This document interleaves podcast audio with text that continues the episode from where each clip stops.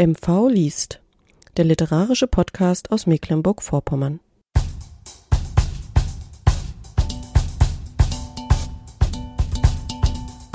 Junge Frau am Fenster stehend, Abendlicht, blaues Kleid von Alena Schröder. In der Hörspiel- und Begegnungsscheune Gramon. Moderation Manuela Heberer.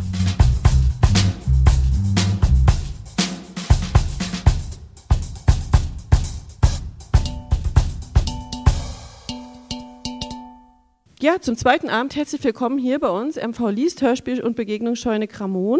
Zu uns gekommen aus Berlin ist heute Alena Schröder. Jetzt wissen Sie auch, wer die Dame ist, die neben mir sitzt und so schon so fleißig miterzählt, ähm, mit der wir heute über ihr aktuelles Buch sprechen wollen. Herzlich willkommen. Dankeschön.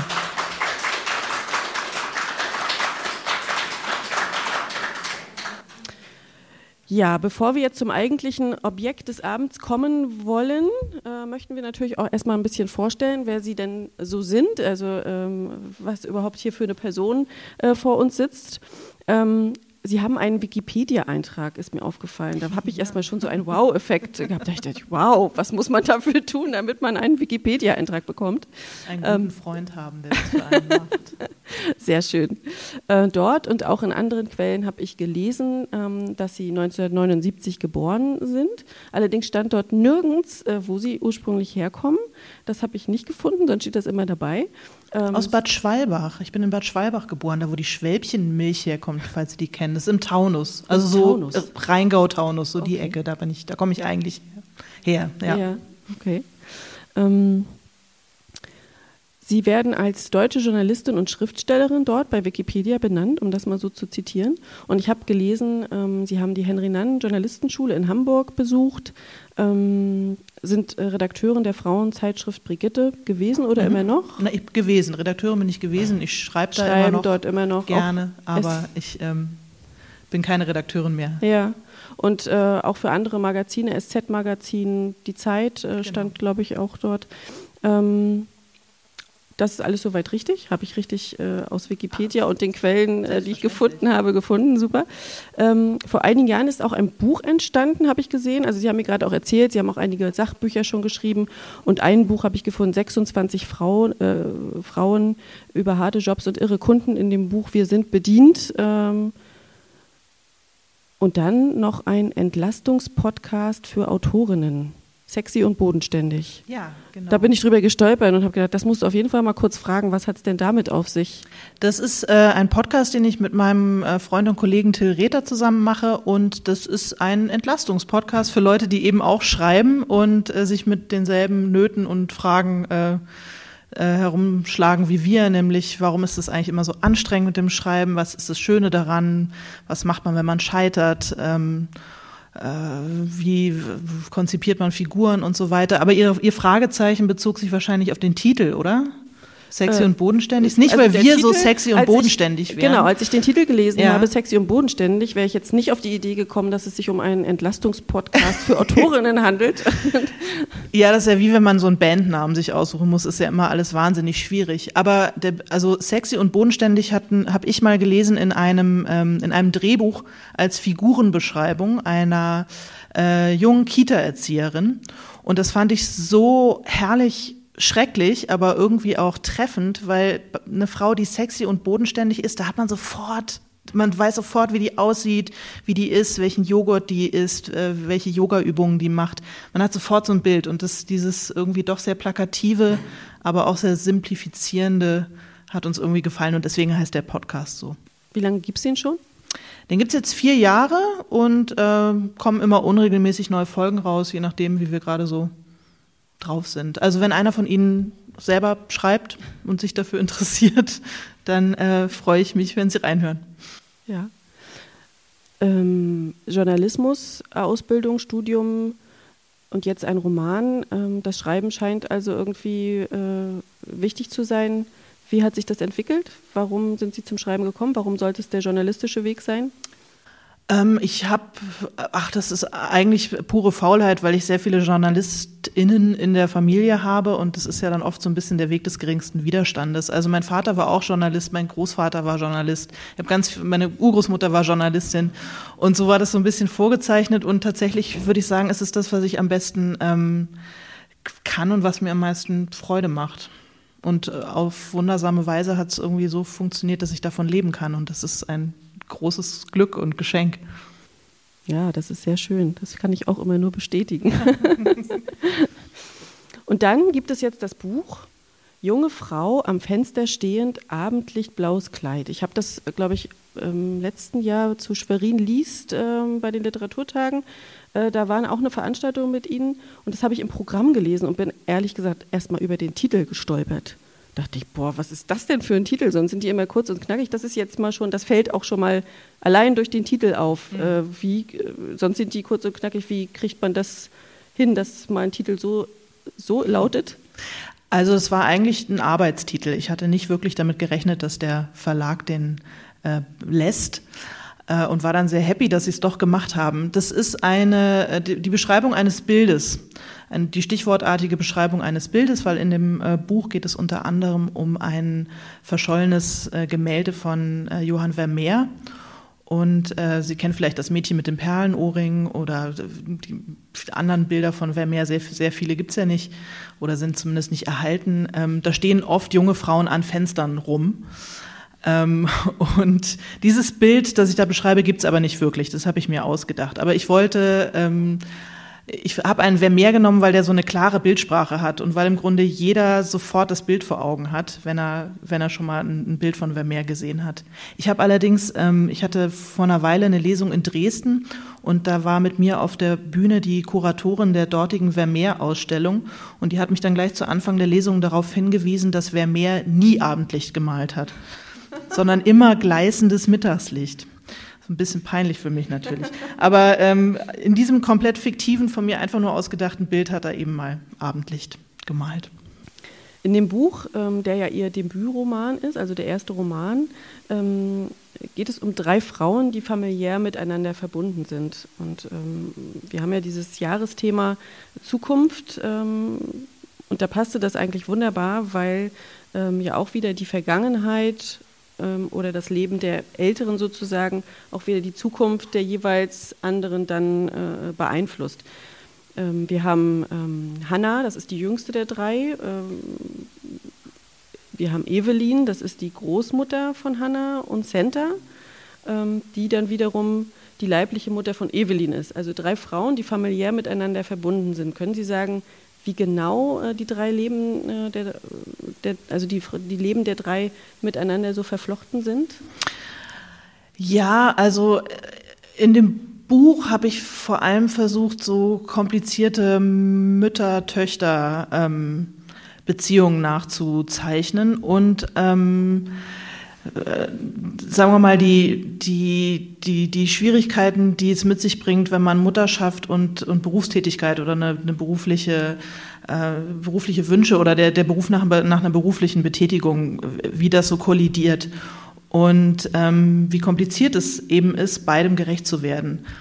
Ähm, und ist es ja irgendwie nach wie vor. Also das fand ich dann auch irgendwie beim Schreiben so interessant, dass all die Fragen und Probleme, die mich so umtreiben als berufstätige Mutter, nämlich ähm, das Gefühl von Unzulänglichkeit, immer das Gefühl, eigentlich beides immer nicht so richtig machen zu können, weil man, weil der Tag nun mal nur 24 Stunden hat, Schuldgefühle, all diese Sachen, wie das im Grunde äh, etwas ist, was vor 100 Jahren meine Urgroßmutter eben auch schon umgetrieben hat, die ähm, die eigentlich nicht Mutter sein wollte, die wollte eigentlich berufstätig sein und sie musste sich nun mal eben entscheiden und dann kam ihr aber ein Kerl dazwischen ähm, und sie ist schwanger geworden und sie war wahnsinnig unglücklich und sie hat dann ihre Tochter, meine Großmutter, ähm, zurückgelassen beim Vater, ähm, hat sich scheiden lassen und ist nach Berlin gegangen, um dort Journalistin zu werden. Und äh, ja, solche drastischen Entscheidungen muss ich natürlich nicht treffen, aber dieses Hin und Her geworfen sein zwischen zwei so ja, Bedürfnissen und natürlich auch einer, einer starken Liebe, die ja immer zweifelsohne da ist, auch wenn die Dinge schwierig sind, ähm, das irgendwie verbindet so ein bisschen die, die Frauen in dem Buch. Und eben auch die Verletzungen, die man sich wechselseitig zufügt dabei, denn äh, dass ihre Mutter sie zurückgelassen hat, war natürlich was, was das Leben meiner Großmutter ähm, sehr beeinflusst hat und was sie nie so richtig verwunden hat mhm. ja, und verzeihen konnte. Mhm. Da fängt schon, äh, Sie greifen schon eine Frage vorweg, wo nämlich die autobiografischen Züge sind, aber das werden wir nachher noch mal ein bisschen genauer äh, besprechen. Ähm, wir würden uns freuen, wenn Sie vielleicht mal reinlesen ja, in Ihren genau. ersten Reseteil. Ich, äh, ich würde Ihnen einfach am Anfang den Anfang vorlesen.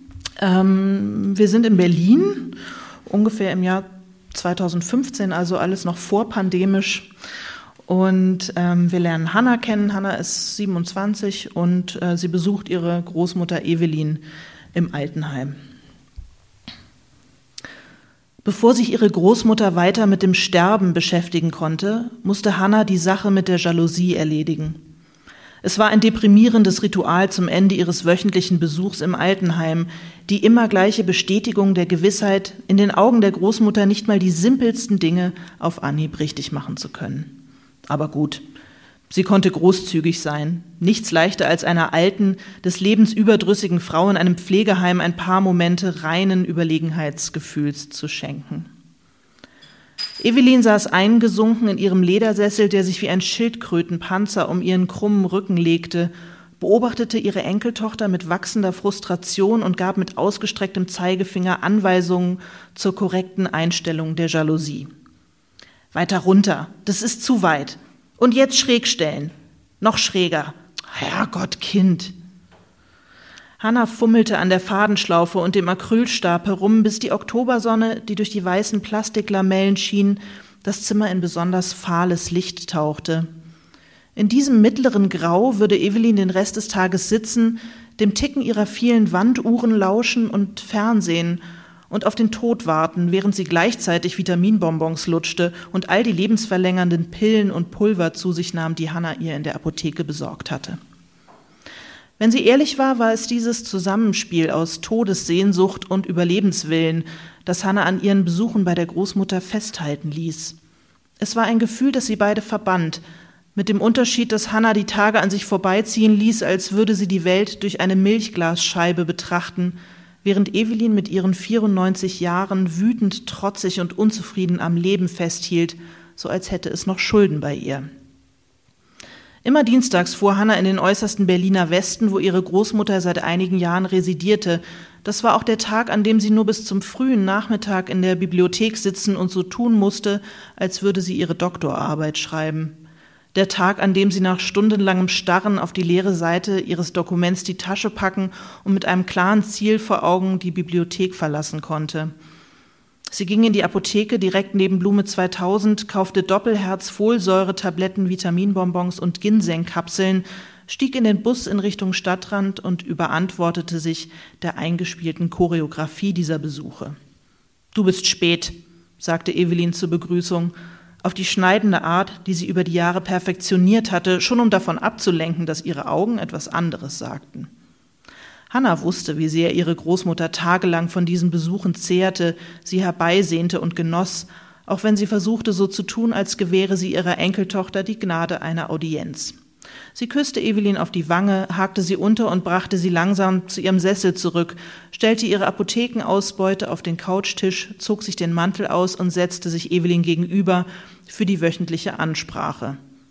Kind, es reicht. Ich will nicht mehr. Ich weiß nicht, warum dieses Elend hier noch so lange dauert. Ich hab alles satt. Ich guck auch schon keine Nachrichten mehr, nur Schrott. Hanna schenkte ihrer Großmutter ein Lächeln, das Verständnis und Zuversicht ausstrahlen sollte. Sie war ein wenig gerührt, weil Evelyn sich offenbar schick gemacht hatte für ihren Besuch.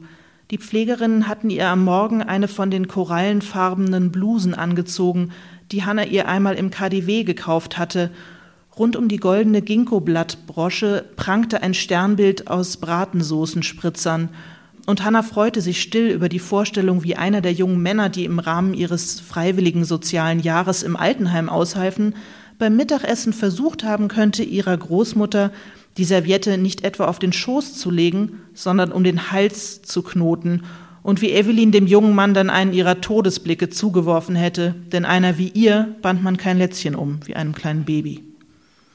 Sie haben einen neuen Pfleger eingestellt, die reinste Plaudertasche, du glaubst es nicht. Als bräuchte ich einen, der mit mir redet. Sie sollen mich einfach in Ruhe hier verrecken lassen. Wofür bezahle ich die sonst?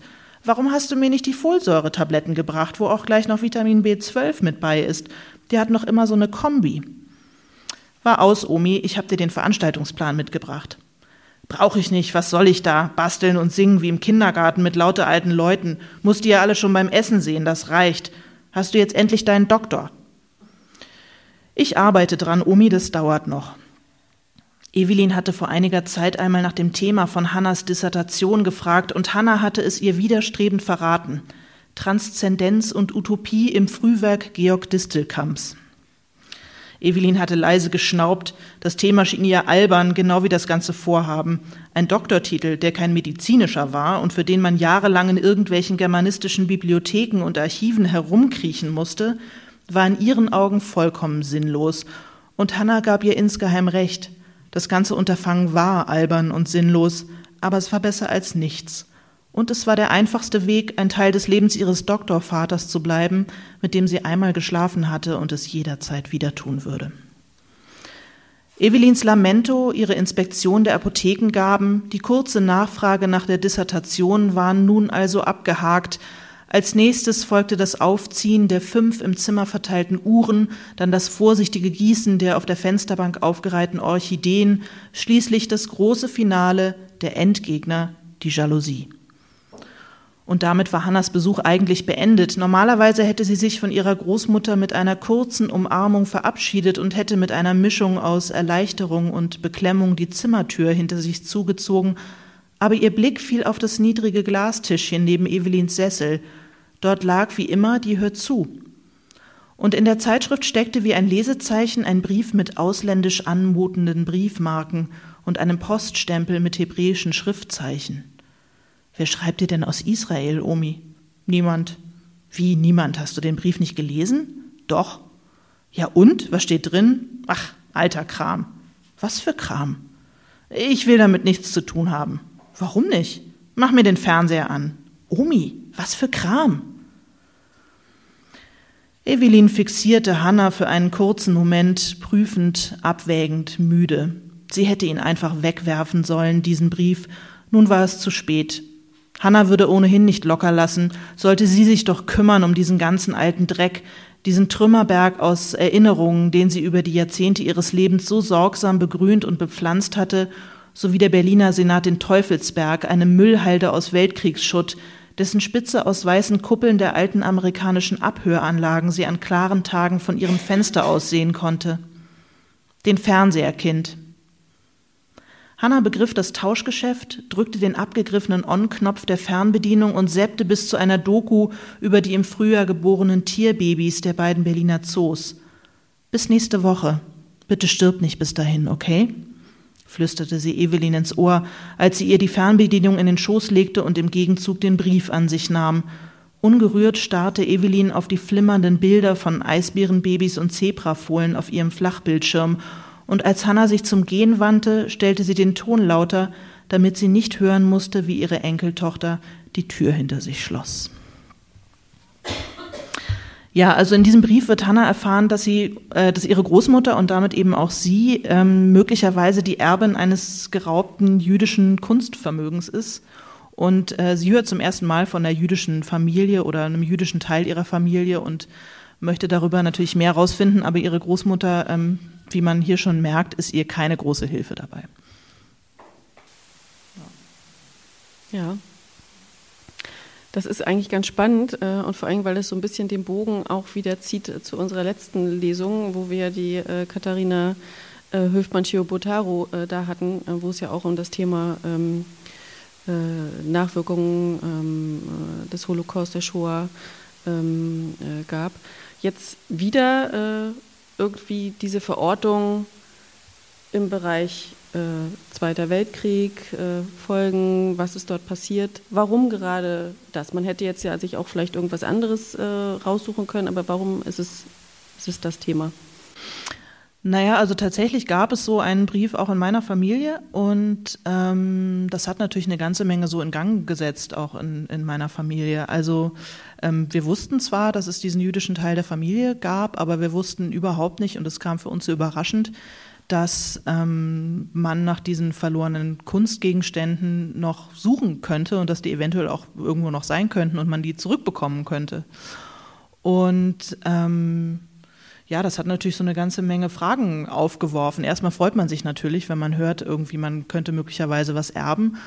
Und dann, ähm, ja, hat das so ein bisschen in mir gearbeitet und ich habe mich immer gefragt, wieso fühle ich mich eigentlich so komisch damit? Irgendwie so richtig, eine richtige Freude ist das eigentlich nicht. Es ist irgendwie ein merkwürdiges Gefühl. Und dann dachte ich, na ja, was, wie finde ich das denn, wenn jetzt wirklich was auftauchen würde und, und wir bekämen es zurück und das würde dann, man kommt dann in der Regel nicht das Bild zurück, sondern man bekommt ein bisschen Geld. Ähm, ich bin nämlich nicht jüdisch und ich bin in meiner Familie gibt es mindestens so viele Täter wie Opfer im, im Nationalsozialismus, also und äh, mal mindestens Mitläufer. Also ich, äh, ich, ich kann für mich überhaupt gar keine jüdischen Wurzeln reklamieren und wäre ich dann nicht eigentlich ähm, die Nutznießerin eines Verbrechens, dessen Opfer ich gar nicht bin, eben nicht mal mittelbar. Und diese Frage stellt sich dann eben auch Hannah im, ähm, äh, in dem Buch. Ich kann Ihnen auch gleich sagen, was bei meiner Familienrestitutionssache äh, rausgekommen ist, nämlich gar nichts. Also diese Sachen tauchen in der Regel eben nicht wieder auf. Und es handelt sich auch nicht um ganz so spektakuläre äh, Bilder wie im Buch beschrieben. Also ich bin leider nicht die mögliche Erbin eines verschollenen Vermeers. Das wäre natürlich spektakulär. Aber so, so doll ist es leider nicht.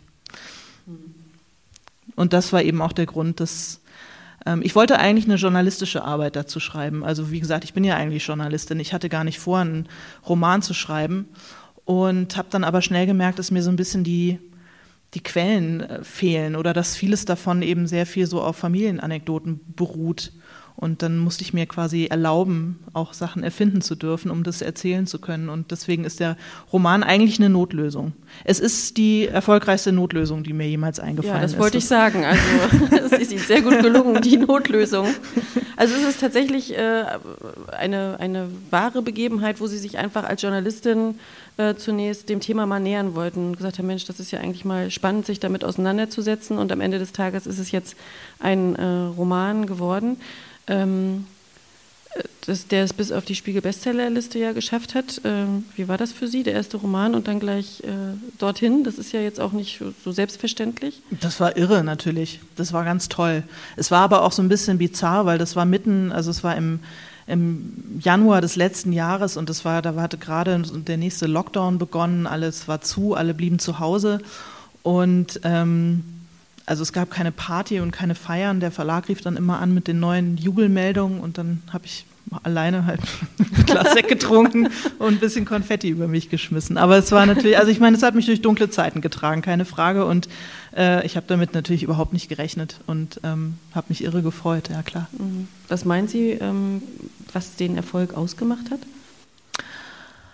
Ähm, also, äh, ich würde jetzt natürlich gerne sagen, das Buch ist einfach wahnsinnig gut. Aber das allein, es gibt leider wahnsinnig viele super Bücher, die keinen Erfolg haben.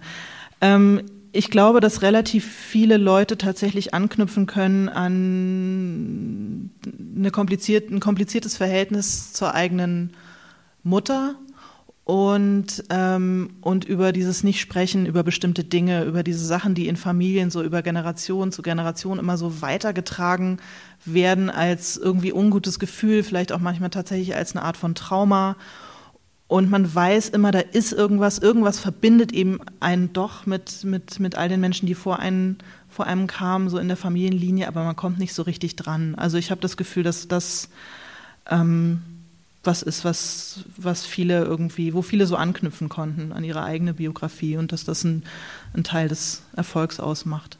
Und das Buch hat den äh, BuchhändlerInnen wahnsinnig gut gefallen und das ist auch immer sehr wichtig, wenn der unabhängige Buchhandel, wenn die kleinen Buchhandlungen das Buch gut finden und gerne empfehlen, dann ähm, ist das auch schon mal nicht schlecht. Das finde ich sowieso immer so toll, dass die Buchhändler eigentlich den ganzen Tag, glaube ich, nur lesen können und Ach, dann, ich glaube, ich fürchte. Also so wird, stellt man sich das vor. ich fürchte, das ist eine sehr. Äh, Aber es stehen in dem Buchläden, äh, also es gibt ja wirklich tolle Tipps auch von den Buchhändlern. Insofern ist das, glaube ich, auch schon wichtig, was da. Äh, ich weiß nicht, ist unser Buchhändler auch schon da? Wird, wird so viel gelesen bei Ihnen auch? Ja, überhaupt. Als Buchhändler liest man da nicht den ganzen Tag? so stelle ich mir das jedenfalls vor. Ähm, ja, vielleicht äh, lesen wir gleich einfach mal weiter. Ja. Ähm, also das Buch spielt auf zwei Zeitebenen und ähm, jetzt gehen wir ein bisschen in die Vergangenheit und lernen die leibliche Mutter von Evelyn kennen, äh, Senta. Und ähm, ja, Senta ist ein bisschen meiner Urgroßmutter nachempfunden. Wie gesagt, sie, die ist sehr jung Mutter geworden, wollte eigentlich gar nicht so richtig äh, Mutter sein. Die wollte eigentlich so diesen, diesen Aufbruch der Frauen in den 20er Jahren mitmachen. Die wollte in die Stadt, die wollte arbeiten, die wollte berufstätig sein, was da eben als Möglichkeit überhaupt zum ersten Mal so richtig überhaupt im Raum stand. Und dann kam mir eben so ein Kerl dazwischen, ein sehr hochdekorierter Fliegerheld aus dem Ersten Weltkrieg, für den sie eigentlich überhaupt keine Partie war, weil sie kam eigentlich aus sehr bescheidenen Verhältnissen. Und dann wurde sie nun schwanger und dann hatte sie geheiratet und diese Ehe war ähm, nicht so wahnsinnig glücklich.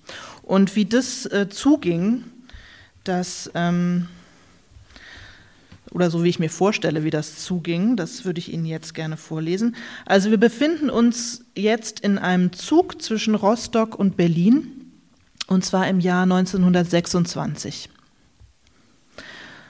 Wer hätte gedacht, dass man in den Zügen der Deutschen Reichsbahn so wunderbar weinen kann?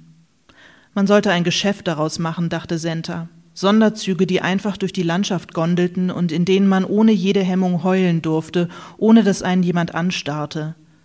Das Schaukeln und Zischen und Rattern des Zuges und die vorbeiziehende Landschaft hatten es ihr leicht gemacht, endlich die Fassung zu verlieren, und nun suppte eine nicht enden wollende Brühe aus Erleichterung und Schuldgefühlen aus ihr heraus. Kein schönes, damenhaftes Weinen, das anwesende Mitreisende animiert hätte, besorgt nachzufragen, ob man helfen könne. Im Gegenteil. Ein Ehepaar mittleren Alters hatte sich gerade von Senta weggesetzt.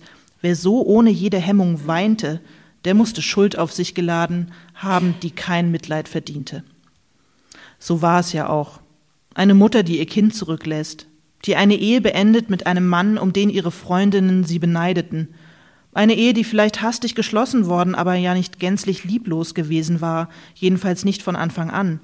Man hätte sich arrangieren können irgendwie. Jeder andere hätte das getan, hätte sich irgendwie eingerichtet in diesem Leben, hätte gelernt, Freude aus dem Führen eines Haushalts zu ziehen, waschen, putzen, bügeln, kochen. Alles kein Hexenwerk, wenn man sich nicht so dämlich anstellte wie Senta. Und dazwischen Evelyn. Stumme Zeugin ihres Versagens, fleischgewordene Anklage. Senta hatte die ganze Schwangerschaft hindurch gehofft, dass sich irgendwann von ganz alleine die Freude aufs Muttersein einstellen würde.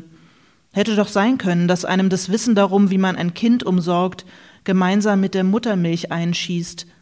Stattdessen hatte sie Evelyn gefürchtet, hatte Angst bekommen vor ihrem eigenen Kind, vor dem Bedürfnis nach ständiger Nähe und unmittelbarer Reaktion, dem verzerrten kleinen Gesicht, wenn Evelyn über Stunden nicht aufhörte zu weinen und nichts konnte sie beruhigen, und von unten klopfte die alte Frau Strohmeier mit dem Besen gegen die Decke, und in Sentas Kopf war so viel Leere und Dunkelheit, dass Evelyns heisere Schreie darin hallten wie in einem Gewölbe.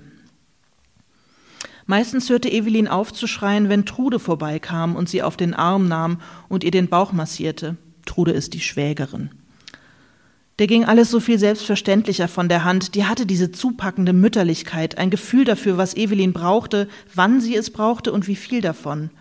Es schmerzte Senta und gleichzeitig erleichterte es sie, wenn Evelyn die kleinen Ärmchen nach Trude ausstreckte und von ihr auf den Arm genommen werden wollte, obwohl Senta direkt daneben stand. Ich reiche ihr nicht, dachte sie. Ich bin nicht genug. Meine Liebe ist ihr nicht genug. Sie braucht mehr davon, aber mehr habe ich nun mal nicht. Senta wusste, dass Trude im Grunde dasselbe dachte. Sie ließ es sie beinahe täglich spüren, was für eine Enttäuschung sie war. Nicht mal die natürlichste Sache der Welt konnte sie richtig machen. Du hältst sie falsch. Das Kind ist zu dünn, Senta. Du gibst ihr nicht genug. So friert sie doch. Du musst sie wärmer anziehen. Willst du ihr nicht mal was stricken? Senta hatte sich selbst gehasst dafür, wie endlos lang und eintönig ihr die Tage allein mit Evelyn vorkamen und wie müde und traurig sie war. Auch dann noch, als Evelyn nach sechs Monaten kaum noch schrie, sondern meist sehr still irgendwo saß oder lag und sich mit ihren Füßen oder Fingern beschäftigte. Trotzdem hatte Senta oft stundenlang planlos in der Wohnung herumgestanden, unfähig irgendetwas Sinnvolles zu tun – Dabei hätte es so viel gegeben, was erledigt werden musste, aber schon der Gedanke an all diese Dinge lag ihr wie ein nasser, schwerer Sack auf den Schultern. Eine dicke Staubschicht legte sich über die Möbel, die Anrichte, den Schrank, den Wandspiegel, die Bilderrahmen, nur hier und dort gezeichnet von Fingerwischspuren, die entweder Evelyn oder Trude dort hinterlassen hatten. Evelyn bei ihren eher seltenen Erkundungsausflügen durch die Wohnung, Trude bei heimlichen Kontrollrundgängen, wenn sie ermessen wollte, wie tief das Unglück war, in das ihr geliebter Bruder sich durch diese Eheschließung gestürzt hatte. Wenn Ulrich am frühen Abend nach Hause kam, zwang sich Senta heiter und unbekümmert zu wirken, schon um seiner mürrischen Einsilbigkeit etwas entgegenzusetzen. Er war auch nicht glücklich. Das Leben als Zivilist bekam ihm nicht, das Automobilgeschäft kam nicht recht in Gang, das Geld war knapp und alles schien mühsam. Im Grunde, das spürte Senta, fühlte sich Ulrich genauso gefangen wie sie, Glücklich schien er nur, wenn er von Kameradschaftsabenden kam, wo sich ehemalige Offiziere und Soldaten höherer Ränge trafen und in Erinnerungen schwelgten, bei denen der demütigende Rückzug tunlichst ausgespart wurde. Zunächst hatten diese Abende einmal im Monat stattgefunden, dann schließlich zweimal in der Woche, jedenfalls erzählte Ulrich es so, und Senta hatte nicht protestiert. Im Gegenteil, sie genoss seine Abwesenheit. Abends, wenn Evelyn endlich schlief, hatte sie ihre Schreibmaschine vom Schrank geholt und angefangen, wieder Tippübungen zu machen und Briefe an Lotte zu schreiben. Und wenn sie damit fertig war, nahm sie Lottes Brief aus ihrem Nachttisch und las sie wieder und wieder und wieder. Wie aufregend Lottes Leben klang, wie frei sie war, niemandem Rechenschaft schuldig, solange sie nur das Geld für die Zimmermiete verdiente von wechselnden Liebschaften schrieb sie, von durchgetanzten Nächten, von Restaurants und Revue-Theatern, von einem Mantel mit Pelzbesatz, auf den sie schon so lange sparte, und von einem Jungen, der ganz vernarrt in sie sei und der versprochen habe, ihr das Autofahren beizubringen. Wenn Ulrich von seinen abendlichen Ausflügen kam, roch er nach Schnaps, und Senta stellte sich schlafend und fragte sich, warum er ihr nie das Autofahren beibringen wollte, obwohl sie ihn so darum gebeten hatte. Das hätte ihr Freude gemacht. Aber er fand, es schickte sich nicht für eine Frau, und wohin sie denn fahren wolle, ob sie ihm durchbrennen wolle, ob sie einen anderen habe, ob sie ernsthaft glaube, sie wäre in der Lage, eine so komplexe Maschine zu bedienen, wo sie doch noch nicht mal fähig sei, seine Hemden richtig zu bügeln. Was sie sich eigentlich einbilde, ob sie glaube, er habe Zeit für solchen Unsinn. Was für Zeiten, in denen die Weiber plötzlich alle wie die Männer sein wollten und darüber verlernten, was Frauensache ist, kochen zum Beispiel. Und dann hatte er seinen Teller weggeschoben, in dem ein Rest von Sentas verunglücktem Eintopf schwamm, und sie hatte beschämt die Tischkante vor sich fixiert, denn wer bitteschön war zu dumm, um Eintopf zu kochen. Ich habe Ihnen ein paar, äh, drei Fotos mitgebracht. Ähm, war so ein kleines bisschen was habe ich eben doch aus dieser Zeit, und zwar äh, zum einen ähm, den Ulrich, Ulrich Nekel, weiß nicht, ob Sie das gut sehen können, ein sehr junger Mann in Soldatenuniform. Er war tatsächlich ein, ein relativ hochdekorierter ähm, Flieger, ja, im Ersten Weltkrieg im Richthofengeschwader. Hat, glaube ich, sogar auch einen eigenen Wikipedia-Eintrag. Ähm, mich rührt das Bild immer irgendwie an, weil man an dem sehr gut sehen kann, was für Kinder die damals in diese vollkommen absurden, winzigen Flugzeuge gesetzt haben. Und auch weil er äh, meinen beiden Söhnen sehr ähnlich sieht. Also da sieht man so ein bisschen die Familienähnlichkeit. Ähm das ist meine Urgroßmutter Senta. Sie ist da schon ein kleines bisschen älter. Ich hoffe, Sie erkennen die Zigarette, die sie da äh, sehr elegant raucht. Das war natürlich in der Zeit so. Ohne Zigarette ging gar nichts. Ähm ich habe diese Kette von ihr geerbt. Jedenfalls glaube ich das ganz fest. Und ich habe das ähm, äh, vor allem am Anfang, als das Buch gerade erschienen war, habe ich das relativ häufig erzählt, so ein bisschen als Auflockerung am Anfang der Lesung, dass also mit dieser Kette alles angefangen hätte und so weiter, weil ich die von meiner Urgroßmutter geerbt habe. Und ähm, habe das auch in Interviews immer erzählt und so. Und dann irgendwann hat meine Mutter mich darauf angesprochen und hat gesagt, was erzählst du da eigentlich für einen Quatsch? Das stimmt überhaupt nicht mit der Kette. Niemals hast du die von Öhmchen. Aber wenn ich dieses Bild sehe und ich sehe diese Frau, dann gehe ich davon aus, dass sie diese Kette getragen hat. Das ist eine schöne, so ein silbernes Gebamsel, falls Sie es nicht gut sehen können. Und das hier ist meine äh, Großmutter, die im Buch Evelyn heißt, aber in Wahrheit hieß sie Birgit, ungefähr so in dem Alter, in dem ihre Mutter und ihr Vater sich getrennt haben und ähm, der Vater nur in die Scheidung eingewilligt hat, äh, unter der Bedingung, dass er das Kind behält. Und dieses Kind wollte er gar nicht so sehr für sich, sondern für seine ähm, morphiumsüchtige Schwester, von der er hoffte, dass sie dadurch von der Sucht wegkommt. Und so ist meine Großmutter bei ihrer Tante aufgewachsen, der Trude, die eben auch schon vorkam. Also so viel sozusagen zum biografischen Hintergrund. Aber ähm, nicht alles in dem Buch ist tatsächlich Teil meiner Familiengeschichte. Ich habe mir auch ganz viel ausgedacht. Ja, aber das sind ja schon äh, ziemlich elementare äh, Teile äh, des Buches, die dann tatsächlich so passiert sind.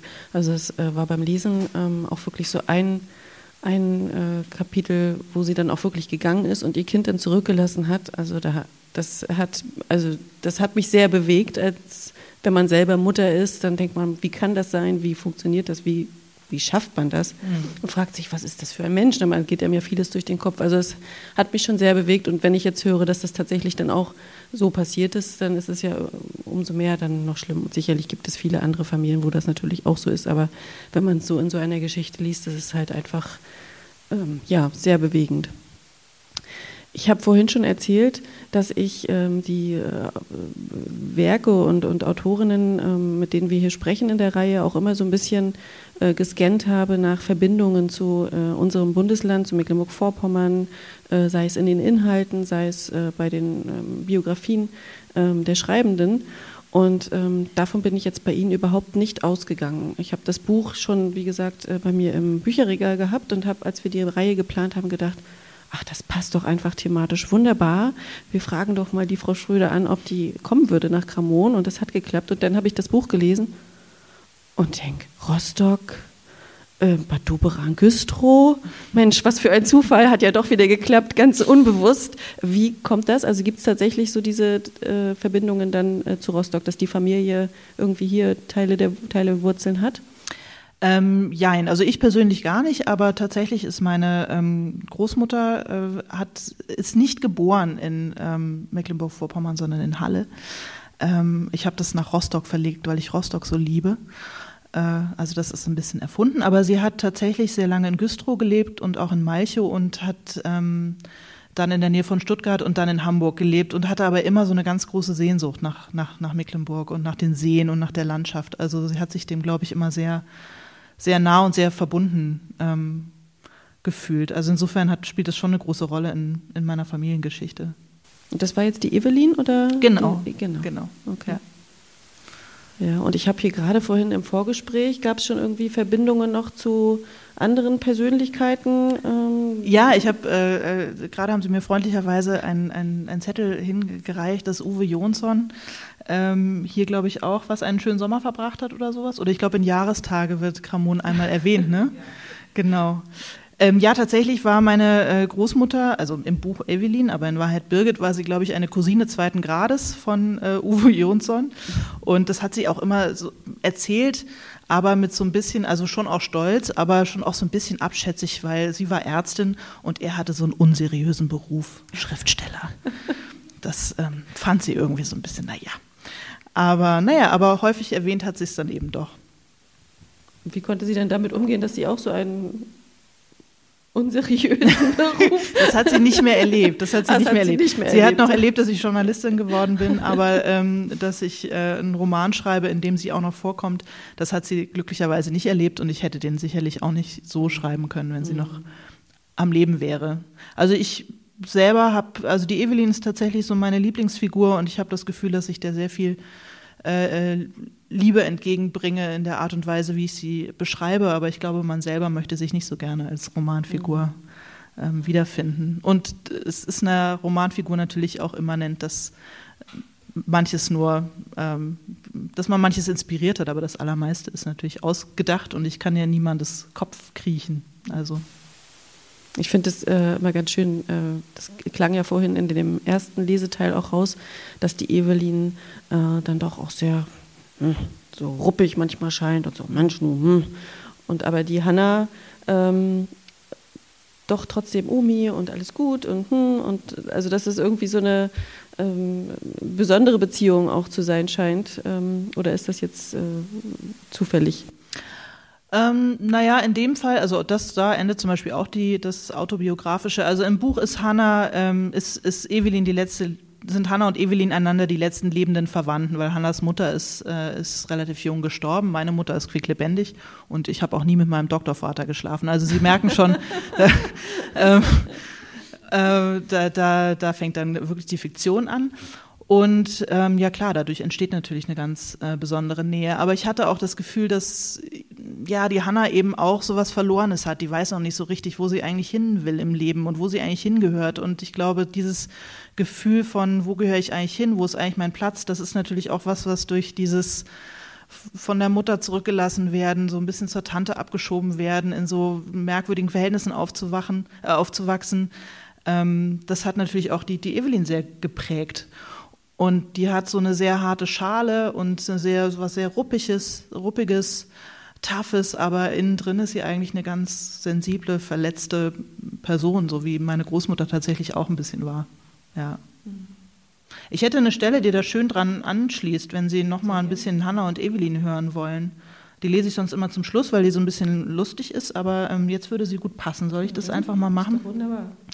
Also ähm, da kann ich auch gleich noch so ein bisschen was zum ähm, Schreibhandwerk quasi ähm, erzählen, ähm, weil ich ganz häufig eben nicht weiß, was ich schreiben soll. Und wenn man so festhängt beim Erzählen, dann ist es immer ganz gut, wenn man seine Figuren so ein bisschen quält. Also wenn man denen irgendwas Schreckliches widerfahren lässt, manchmal ähm, bringt einen das weiter. Und ich dachte, wie kann ich die Evelyn quälen? Am besten, indem ich sie einer Situation ausliefere, in der sie, der sie sich nicht entziehen kann, weil sie entzieht sich eigentlich immer gerne. Und wo ist man einer anderen Person mehr ausgeliefert als bei der Fußpflege? Und deswegen lese ich Ihnen jetzt Evelyn bei der Fußpflege vor. Geht auch nochmal viel um Mütter und Töchter. Erster Mittwoch im Monat ist Fußpflegetag, denn die Füße tragen uns durchs Leben, Frau Doktor. Die Füße sind das am meisten vernachlässigte Körperteil. Man muss sie pflegen und cremen und dankbar sein, dass man überhaupt zwei gesunde Füße hat. Ja, ja, ja, meine Güte, dachte Evelyn. Nichts gegen Fußpflege und auch nichts gegen die Fußpflegerin Sonja, die sie hier in der Seniorenresidenz monatlich heimsuchte. Die machte das ganz ordentlich, keine Frage. Aber musste sie unablässig darüber reden? Konnte man, während man sich von einer anderen Frau die Hornhaut von den Sohlen schaben ließ, nicht einfach in Ruhe seinen Gedanken nachhängen? Musste sie sich zum hundertsten Mal die gleichen albernen Weisheiten über die Wichtigkeit ihrer alten Füße anhören? Sonja hatte ihre Utensilien ausgepackt, ihren kleinen Klappschemel aufgestellt und die Plastikwanne mit Wasser gefüllt. Jetzt saß Evelyn in ihrem Sessel, die nackten Füße im warmen, nach Latschenkiefer riechenden Wasser und war die nächsten 20 Minuten gefangen ohne jede Möglichkeit, sich Sonjas dusseligem Geplapper zu entziehen. Na, Frau Doktor, Sie sehen aber wohl aus heute. Na, Ihnen scheint das gute Wetter ja mal gut zu tun. Wie geht's denn Ihrer Enkeltochter? Ja, nun, wie ging es Ihrer Enkeltochter? Evelyn wusste es nicht und wollte es auch gar nicht so genau wissen, denn Hannah war ja offenbar sehr mit sich und ihren Forschungen zur Familienhistorie beschäftigt und schon seit einer ganzen Weile nicht mehr zu Besuch gekommen. Gut, es stimmte, Evelyn hatte ihr klipp und klar gesagt, dass sie nichts davon hören und nicht, nicht darüber sprechen wollte, aber deshalb gar nicht mehr aufzutauchen? Wenigstens anrufen könnte sie ja dann und wann. Aber in Wahrheit hasste Evelyn es zu telefonieren, sie und Hannah waren beide nicht gut darin. Ist es recht so, Frau Doktor, die Temperatur? Und was macht die jetzt, Ihre Enkeltochter? Studiert die noch? Sie promoviert. Ach ja, ach Gott, na was meine kleine Maus später wohl mal macht. Sonja, die Fußpflegerin, hatte nämlich selbst eine Enkeltochter, die drei Jahre alt war und von der sie immer sehr viel erzählte. Eigentlich fragte sie nur nach Hanna, um danach von ihrer kleinen Maus zu erzählen, während sie Evelyn die Fußnägel schnitt. Die kleine Maus ist eine richtige Träumerin, wissen Sie, Frau Doktor? So niedlich, das können Sie sich gar nicht vorstellen. Die kann ja wirklich stundenlang einfach nur so dasitzen und die Gänseblümchen anschauen, die kleine Maus, zum Piepen wirklich. Ja, piep, piep, dachte Evelyn. Sie hatte auch so eine kleine Träumerin gehabt, und die war jetzt schon seit beinahe zehn Jahren tot. Ihre Tochter Silvia hatte auch gern stundenlang irgendwo gesessen und vor sich hingeträumt. Zu allem hatte man sie antreiben müssen, immer war sie mit dem Kopf in den Wolken gewesen, jedes Blatt, jeden Ast hatte sie betrachten müssen, wenn man mit ihr unterwegs war, jede Katze musste sie streicheln. Beim Einkaufen hatte sie manchmal einfach zwischen den Regalen gestanden und die Konservendosen angeschaut, während Evelyn ihren Einkaufskorb füllte, und später an der Kasse, wenn Silvia gebannt auf das automatische Kassenband starrte, hatte die Verkäuferin jedes Mal Na, haben Sie Ihr Träumerle wieder dabei, Frau Borowski? gesagt.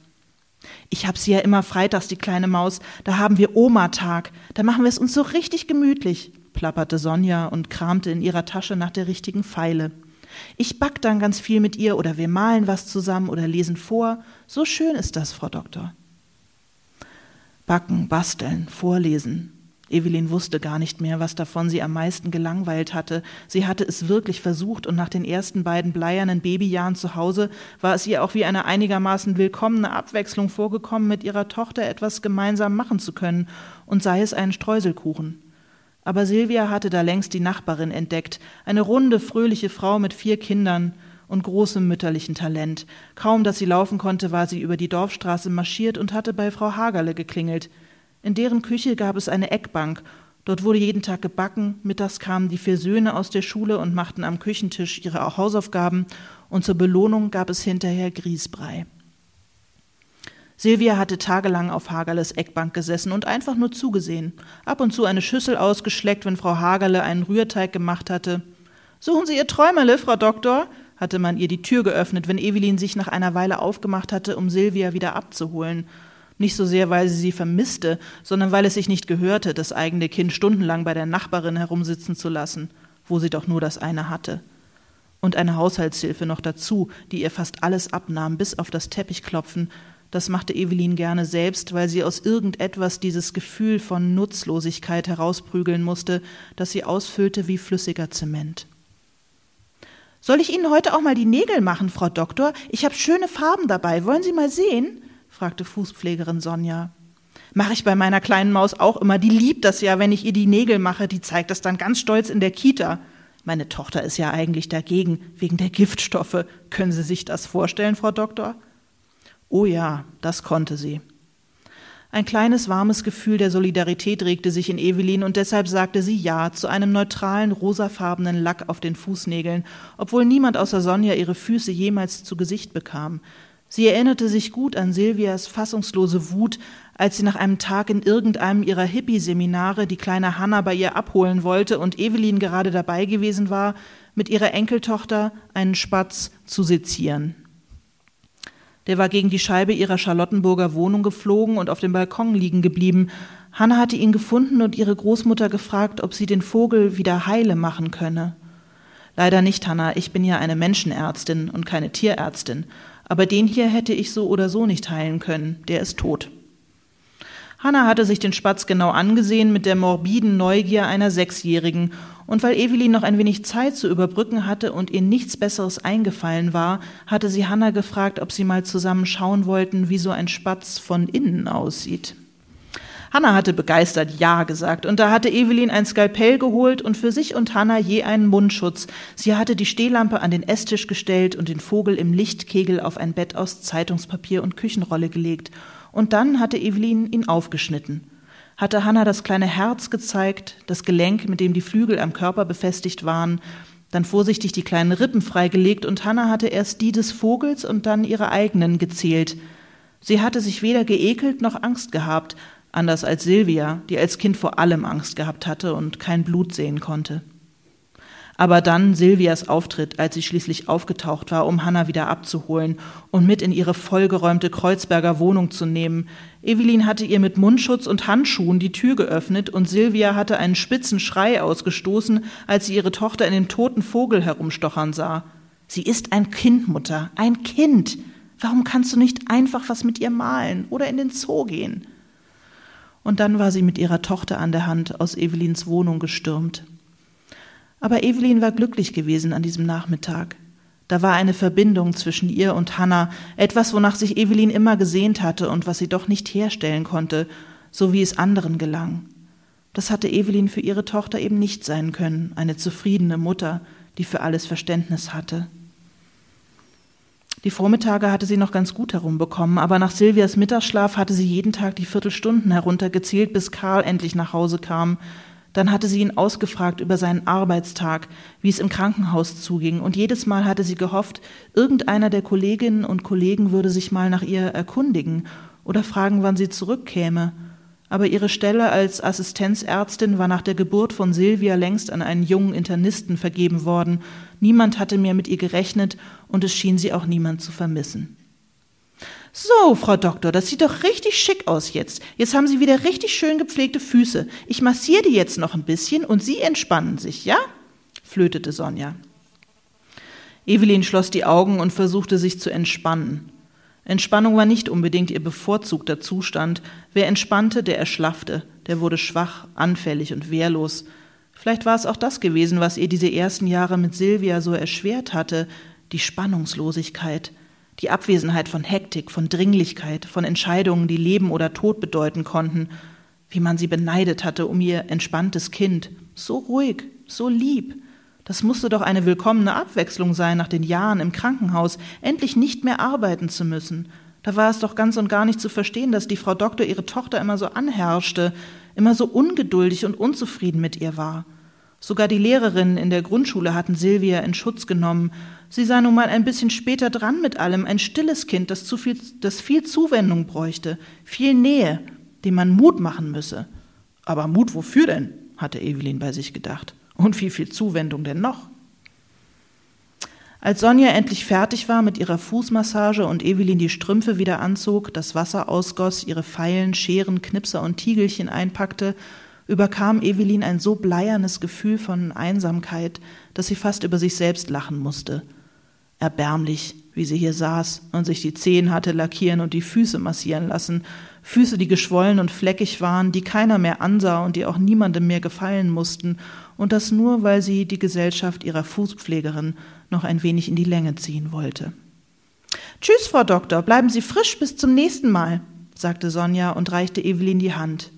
Evelyn fischte ein Pfefferminzbonbon aus der Schüssel, die auf dem kleinen Glastischchen neben ihrem Sessel bereitstand, und drückte es Sonja zum Abschied in die Hand.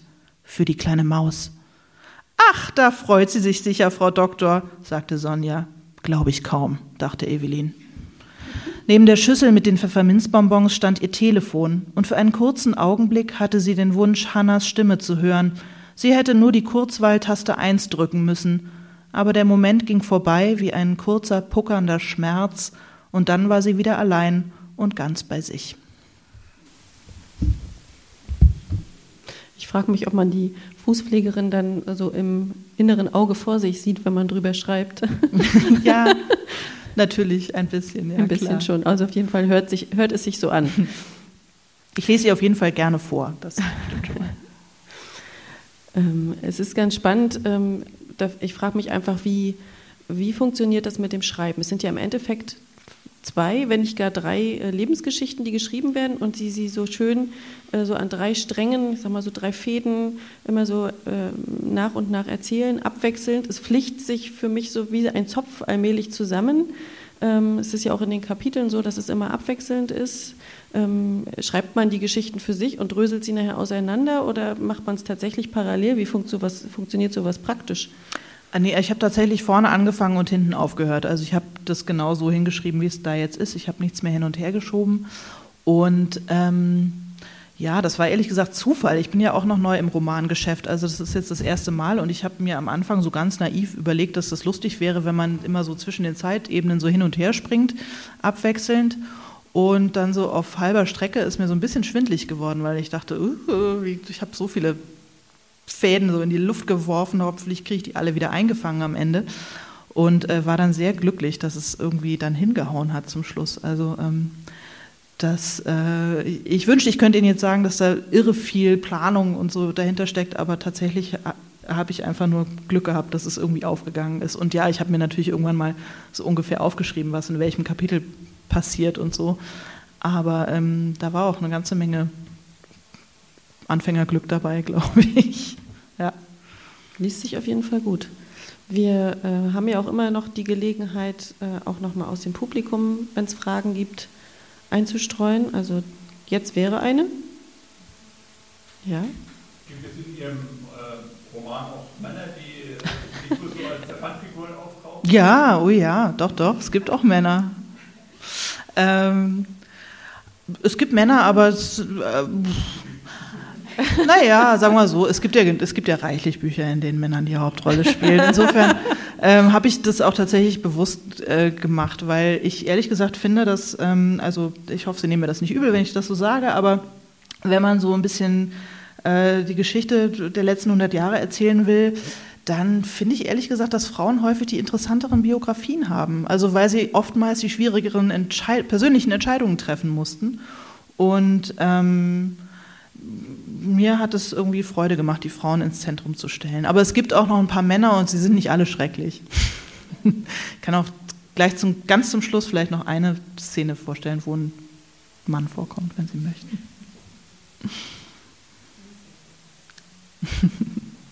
Gibt es noch Bedarf? Dann würden wir, glaube ich, die Szene mit dem Mann doch gleich zum Abschluss vielleicht nochmal hören. Ja. Wollen Sie einen nervigen Mann oder wollen Sie einen. es tut mir leid, ich, ich, lese den nervigen Mann vor. Ich habe mich gerade entschieden. Also, ähm, wie gesagt, Hannah macht sich ja so ein bisschen auf die Suche nach ihrer Familiengeschichte und ähm, natürlich auch nach dem Bild und nach dem Leben ihrer Urgroßmutter, über die sie überhaupt nichts weiß. Und ähm, ihre Großmutter Evelyn ist ihr eben überhaupt keine Hilfe, weil die über ihre Mutter, die sie verlassen hat, eigentlich nicht sprechen möchte. Und ähm, sie bekommt dann Hilfe von einem ähm, jungen Wissenschaftler, der ähm, äh, ja, wie soll ich mal sagen, also äh, der ist so ein bisschen angelehnt an viele Kommilitonen, die ich damals hatte, als ich in Berlin Geschichte studiert habe. Und es gibt so einen Typus, die sich äh, wahnsinnig interessieren für alles, was mit der Nazizeit zu tun haben. Nicht, weil sie selber Nazis sind, sondern weil sie so eine, so eine leichte Gruselfaszination haben für all diese äh, Dinge, die dann immer sehr genau alle ähm, äh, Uniformen erkennen und ganz genau wissen, wann wo welche Schlacht war und wer wer war und in welchen Range in der SS hatte und so weiter. Und manchmal kippt es dann so in so eine Überbeschäftigung äh, und so eine Überidentifizierung äh, äh, mit den Holocaust-Opfern, obwohl sie selber eigentlich gar nicht dazugehören. Also es gibt eigentlich keinen, keinen biografischen Anknüpfungspunkt.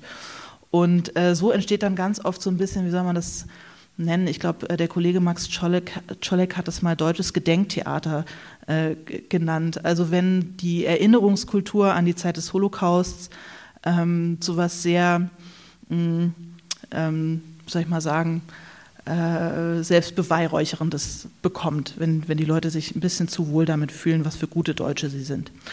Und äh, so jemanden habe ich so ein bisschen karikiert. Der kriegt dann am Ende wird er noch einer von den Guten, also nur damit sie beruhigt sind.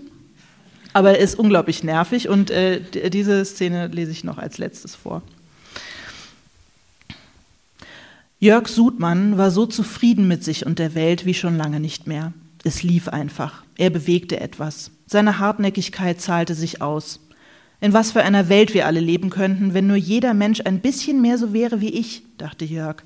Ein bisschen selbstloser, ein bisschen mehr bereit, sich in den Dienst seiner Mitmenschen zu stellen, auch gegen Widerstände. Jörg holte die Guacamole aus dem Kühlschrank, schüttete die koscheren Grissini in ein Glas und arrangierte dreierlei Sorten Oliven in einem Olivenschiffchen, das er vor Jahren auf einem Markt in Tel Aviv gekauft hatte und von dem er bis heute nicht sicher sagen konnte, ob es kitschig genug war, um als ironisches Statement verstanden zu werden. Egal. Es standen zwei Karaffen mit Leitungswasser bereit, er hatte alle Sitzgelegenheiten ins Wohnzimmer geräumt, er war bereit für seine Gäste. Heute war die monatliche Sitzung von Shalom Berlin e.V., einem Verein zur Vertiefung der deutsch-jüdischen Freundschaft und des gemeinsamen Shoah-Gedenkens, dessen Gründer und Vorsitzender er war. Die Zahl der aktiven Mitglieder stagnierte, aber Jörg hatte doch in den letzten Jahren eine kleine Gruppe an verlässlichen Mitstreitern um sich geschart, eine pensionierte Grundschullehrerin, zwei Romanistikstudentinnen, die er auf einer Mischugge-Party kennengelernt hatte, einen Geschichtsstudenten, den er aus einer Facebook-Gruppe namens Böse Banalität kannte, in der Privatfotos aus den Nachlässen von KZ-Aufsehern geteilt wurden, eine engagierte und leicht erregbare Bankangestellte sowie einen dienstunfähig geschriebenen Polizisten, der nun als freiwilliger Wachschutz am Holocaust-Mahnmal patrouillierte und Touristen ermahnte, die zwischen den Stelen für Selfies posierten oder gar darauf picknickten. Sie gingen gemeinsam zu Klezmer-Konzerten, besuchten Vorträge von Shoah-Überlebenden, hin und wieder unternahmen sie Exkursionen zu KZ-Gedenkstätten. Es schmerzte Jörg ein wenig, dass er bislang keine jüdischen Mitglieder für Shalom Berlin e.V. hatte gewinnen können. Er hatte mehrere Versuche gestartet, Mitschüler aus seinem Jiddisch-Volkshochschulkurs zu rekrutieren. Auch die Austauschstudenten aus Israel, die ihm gelegentlich an der Uni begegneten, hatten bislang immer abgewunken. So richtig verstand Jörg nicht, woran das lag, warum man seine ausgestreckte Hand nicht ergreifen wollte. Ihm ging es doch um Dialog. Aber nun war da ja Hannah. Die würde ihm nicht entwischen. Sie hatte sich lange gegen seine Hilfe gesperrt und er konnte das ja auch verstehen. Er, der Experte, hatte sie möglicherweise erstmal eingeschüchtert. Und ja, er hatte nicht ganz sauber gespielt, aber was war ihm anderes übrig geblieben? Hannah war da völlig naiv auf einen Schatz gestoßen, eine unerforschte jüdische Familiengeschichte, ein unverhofftes Kunsterbe, eine mysteriöse Urgroßmutter. Jörg beneidete sie geradezu. Hanna war als Letzte gekommen, die anderen hatten sich schon um Jörgs niedrigen Couchtisch versammelt und Beate, die pensionierte Grundschullehrerin, hatte gerade damit begonnen, über das neue Projekt von Shalom Berlin e.V. zu sprechen, bei dem sie persönlich den Hut auf hatte, nämlich die Bekämpfung des Antisemitismus unter jungen Muslimen. Da macht man sich als Deutscher ja keine Vorstellung von, wirklich erschütternd. Schon damals, als sie noch im Beruf war, habe sie immer bei sich gedacht, dass man da mal was machen müsste, weil das ja schließlich zum Deutschsein auch dazu gehöre, das Gedenken, das Übernehmen von Verantwortung. Naja, es waren ja jetzt nicht deren Vorfahren, die die KZs betrieben haben, warf Lena ein, eine von den beiden Romanistikstudentinnen, und ob der Fokus auf Muslime nicht in die Irre führe, immerhin sei antisemitisches Gedankengut ja überall verbreitet, auch unter Nichtmuslimen. Wer wüsste das besser als die Mitglieder von Shalom Berlin e.V und dass sie ein bisschen unwohl sei, wenn der Verein mit diesem Projekt einen anderen Eindruck erwecken wolle. Ach, papalapap, das ist Integrationsarbeit, sagte Ulla, die sich immer sehr schnell aufregte und irgendwann aus ihrer Stolperstein-Ortsgruppe geflogen war, nachdem sie bei der Verlegung der kleinen Gedenksteine ein paar Mal mit Anwohnern aneinandergeraten war.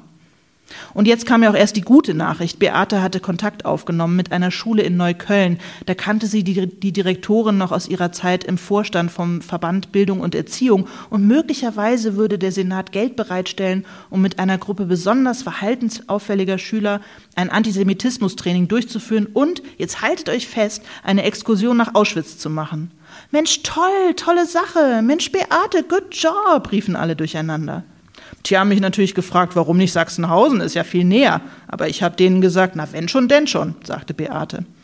Sie werde jetzt also mal schauen, wie viel Geld da tatsächlich im Topf sei und wie viele Teilnehmer von Shalom Berlin e.V. mitreisen könnten, aber angesichts der Gefährlichkeit der in Frage kommenden Schüler müsse man sowieso über eine klare Manndeckung und einen eins zu eins Betreuungsschlüssel nachdenken und vielleicht sei es auch besser, wenn noch der schuleigene Sozialarbeiter mitkäme. Jörg spürte, wie ihm die Gruppe zu entgleiten drohte.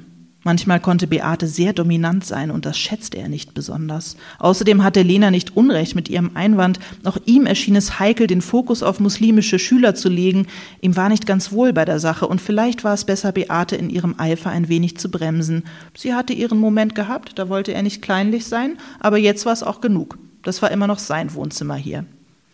Er räusperte sich laut, um das allgemeine Palaver zu unterbinden, denn er hatte ja schließlich auch noch einen Trumpf im Ärmel, beziehungsweise dort am äußersten Ende seines Sofas sitzen, etwas glasig vor sich hinstarrend.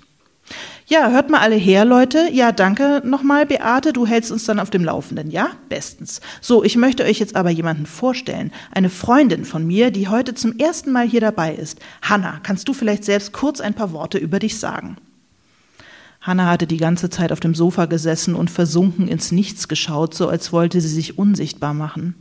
Bei dem Wort Freundin war Hannas Blick jedoch plötzlich sehr klar, um nicht zu sagen stechend geworden. Ihr Rücken hatte sich gestreckt und sie war unruhig auf der Sofakante hin und her gerutscht. Alle schauten sie erwartungsvoll an. Äh, ja, also ich bin Hanna und ich wollte gar nicht stören hier, ich wollte eigentlich nur was abholen. Hanna erforscht ihre Familiengeschichte und ich helfe ihr dabei, sagte Jörg. Das muss ja aufregend sein. Juden oder Nazis? fragte Gregor aus der Facebook-Gruppe. Hanna wusste offenbar nicht, wie das gemeint war. Jedenfalls antwortete sie nicht, also hakte Gregor nochmal nach. Sind deine Vorfahren Nazis oder Holocaustopfer? Äh, vermutlich eher Holocaustopfer, soweit ich weiß. Ach, du bist Jüdin, rief Beate. Ja, das ist ja toll. Nein, bin ich nicht und ich, ich würde eigentlich lieber nicht darüber. Jörg unterbrach sie. Gute Güte war Hanna unvorbereitet zu diesem Treffen erschienen. Wenn sie so ihr äh, Germanistikstudium absolvierte, na dann gute Nacht Promotion. Es geht hier um ein Restitutionsverfahren. Hannas Vorfahren waren jüdische Kunsthändler, ihre Urgroßmutter eine bedeutende Journalistin. Das ist alles noch neu für Hanna, also fragt sie nicht so aus, ja? Sie muss sich vielleicht auch erst an den Gedanken gewöhnen. Ja, so ein Trauma kann ja auch mehrere Generationen nachwirken, sagte Lena die direkt neben Hannah saß und ihr nun beruhigend die Hand auf den Arm legte. Ich bin gar nicht traumatisiert, also jedenfalls nicht davon, sagte Hanna. Äh, ja, und wie gehst du jetzt damit um? Also wie arbeitest du das jetzt auf? fragte Beate. Ich arbeite da gar nichts auf, sagte Hanna gereizt. Ich weiß noch fast gar nichts und tust dich ein bisschen schwer darüber zu reden, stimmt's? sagte Jörg. Hanna schien die ganze Aufmerksamkeit unangenehm zu sein. Jörg spürte das, er war ja nicht aus Stein. Schau, Hanna, du bist hier unter Gleichgesinnten. Das alles ist sicher schwer für dich und wir sind für dich da. Wir helfen dir bei der Suche nach deinen jüdischen Wurzeln. Du könntest einfach mitmachen bei uns. Wir treffen uns regelmäßig und hm, danke, wirklich nett, aber ich würde lieber nicht mit euch nach meinen jüdischen Wurzeln suchen und hätte jetzt gern einfach die Unterlagen, die du mir versprochen hast, sagte Hanna und stand auf. Betroffenes Schweigen füllte das Wohnzimmer und sogar Paul hörte kurz damit auf, auf seinen Olivenkernen herumzubeißen. Ach so, jetzt verstehe ich, sagte Ulla schließlich. Dir geht's hier nur ums Erben, was? Hanna sah Ulla entgeistert an. Naja, jüdische Kunsthändler-Restitution, da zähle ich doch eins und eins zusammen. Du interessierst dich nur für die Kohle, stimmt's? Du hoffst, dass jetzt doch irgendwo ein kleiner Picasso für dich auftaucht. Du willst ein bisschen Entschädigungsgeld abgreifen, aber mit der Geschichte deiner Vorfahren, die im KZ gestorben sind, willst du dich nicht befassen, wie? Hanna war die Farbe aus dem Gesicht gewichen. Nicht, dass da besonders viel gewesen wäre, sie müsste mal ein bisschen öfter in die Sonne gehen, würde ihr sicher gut tun, dachte Jörg. Diese plötzlich aggressive Stimmung, die Ulla hier reingebracht hatte, gefiel ihm ganz und gar nicht. Ulla, bitte, sagte er. Ja, sorry, ich sag nur meine Meinung, ja. Ich meine, wir sind ja nicht zum Spaß hier. Das ist ja ernsthafte Erinnerungsarbeit, die wir hier machen, ja. Warum ist deine Freundin denn hier, wenn sie daran überhaupt kein, überhaupt, offenbar überhaupt kein Interesse hat? Hanna war aufgestanden und hatte sich den Mantel geschnappt, den sie zuvor hinter seine Stechpalme gestopft hatte. Hallo, er hatte Kleiderbügel.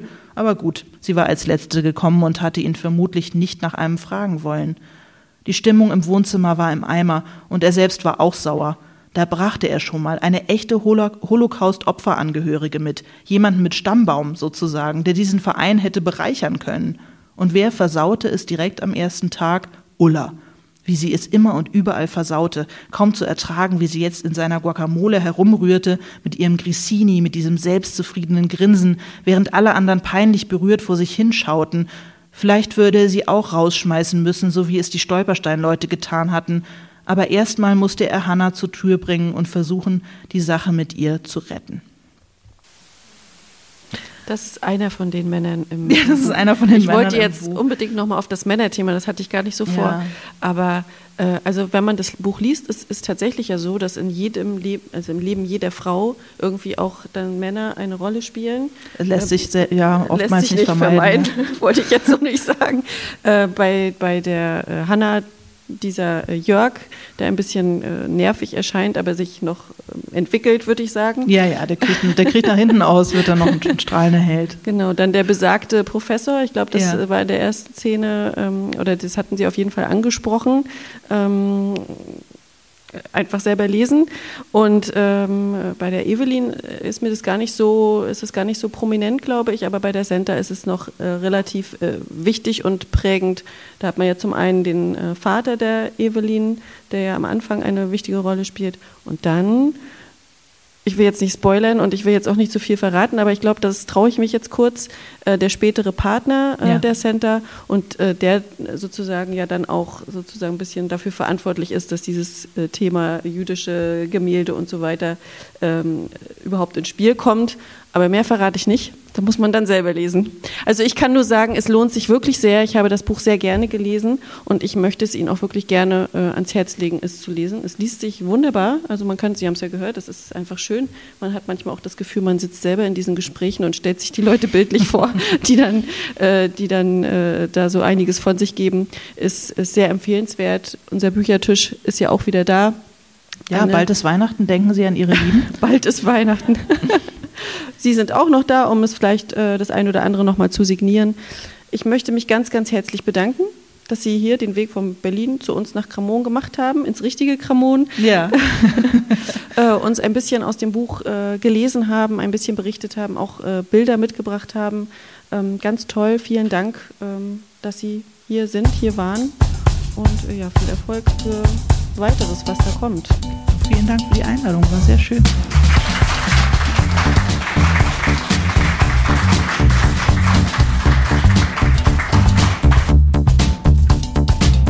Das war eine Episode des Podcasts MV liest nach einer Idee von Manuela Heberer. Produktion alles MV Media.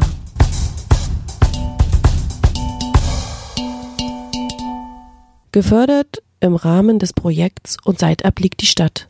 Ein Projekt der Beauftragten der Bundesregierung für Kultur und Medien und des Literarischen Kolloquiums Berlin sowie dem Landkreis Nordwestmecklenburg.